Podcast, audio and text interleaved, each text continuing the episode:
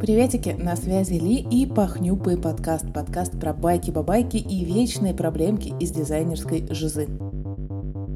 Это должен был быть эпизод про Питер и какие-то мысли, которые я привезла из него. И мысли, правда, есть, но времени нету, поэтому эпизод про Питер будет потом. А в этот раз будет эпизод про новое прикольное слово, которое я не так давно узнала. И из-за этого нового прикольного слова этот выпуск будет очень коротким и очень на бегу, потому что меньше, чем через 10 часов, господи боже, мне уже нужно будет быть в аэропорту. Я, естественно, ничего не успеваю. Короче, погнали!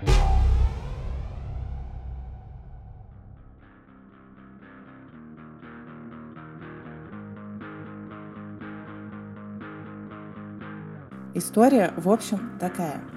Я тут столкнулась с новым прикольным словом «гэмбе», и при этом я очень удивилась, потому что по процессу-то я вроде, ну, по смыслу я вроде понимаю, что оно за собой несет. Ну, точнее, есть смысл для дизайнера, особенно, мне так кажется. Есть смысл дотягиваться до информации, а именно до своих пользователей, потому что твой пользователь — это самая бесценная для тебя кладезь информации. В общем, есть смысл дотягиваться до своих пользователей, и реализуется это разными способами. Пользуясь случаем, не могу не отметить здесь, что самый тупой способ — это подойти к человеку и ткнуть в него своими макетами и спросить, ну как тебе, тебе нравится, удобно ли тебе будет этим пользоваться. Никогда так не делайте по возможности. Это практически ничем не лучше, чем ничего. Лучше уж какое-нибудь задание смысловое ему дайте, соберите небольшой прототипчик.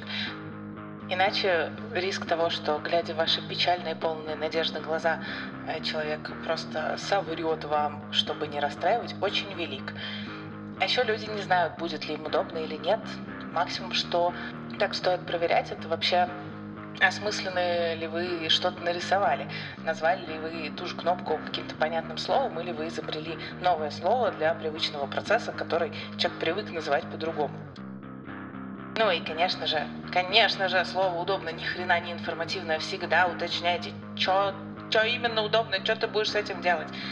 А, ладно, извините. А, у нас нет сейчас цели занудствовать про исследования. Тем, кому интересно про исследования, напишите мне комментиков.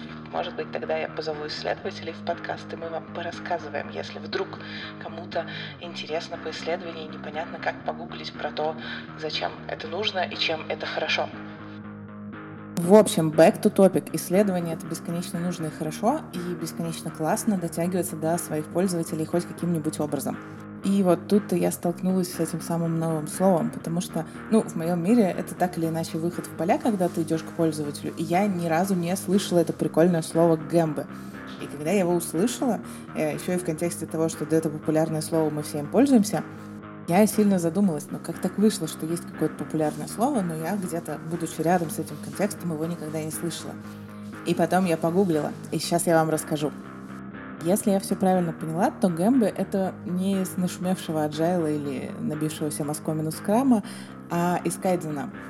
Он там рядом, но не настолько, поэтому возможно, что для вас сейчас тоже будет новостью это слово. Оно вообще как говорит Википедия, откуда-то с японских фабрик. И да, это тоже выход в поля, но именно что выход менеджмента руководства в поля, чтобы посмотреть, как рабочие процессы работают, э, как они функционируют, понаблюдать за этим. Это, в общем-то, отвечало на мое недоумение о том, почему я не слышала это прикольное слово, Моя гипотеза в том, что как раз-таки потому, что некоторые производства — это специфика внутряночных продуктов и сервисов, в которые я долго хотела попасть, но на каком-то большом сформированном или э, многогранном продукте до этого не оказывалось. Ну, до этого, в смысле, до того, на котором я сейчас.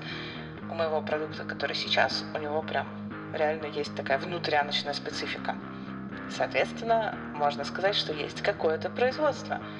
И, соответственно, здесь живет слово гэмбы. Очень интересно было бы мне здесь узнать мнение тех, кто так или иначе работает на внутренних сервисах, а, о том, знаете ли вы это слово или нет.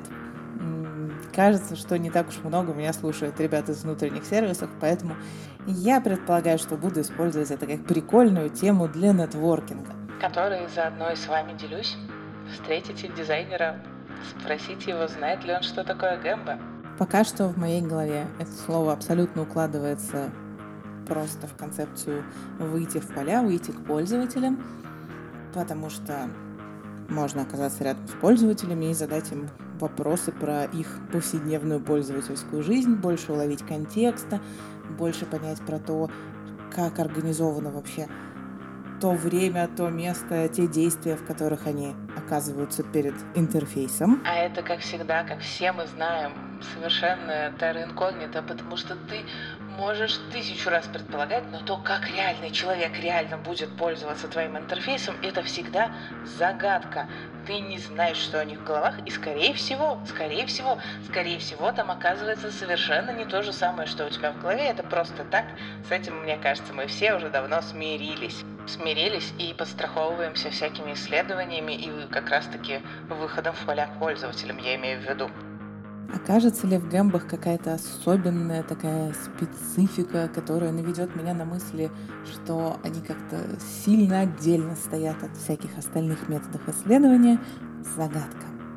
Пусть эта загадка будет не только у меня, но и у вас, мои милые слушатели. Ну и в целом пожелайте мне удачи и чтобы мой мозг не лопнул от новой информации.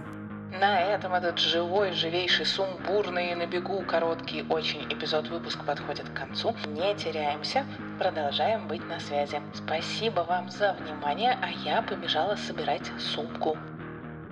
И по традиции, если кто-нибудь во Вселенной слушает эти эпизоды, подавайте вы знаки, пожалуйста, оценки, отзывы, тегните нас в запрещенной соцсети.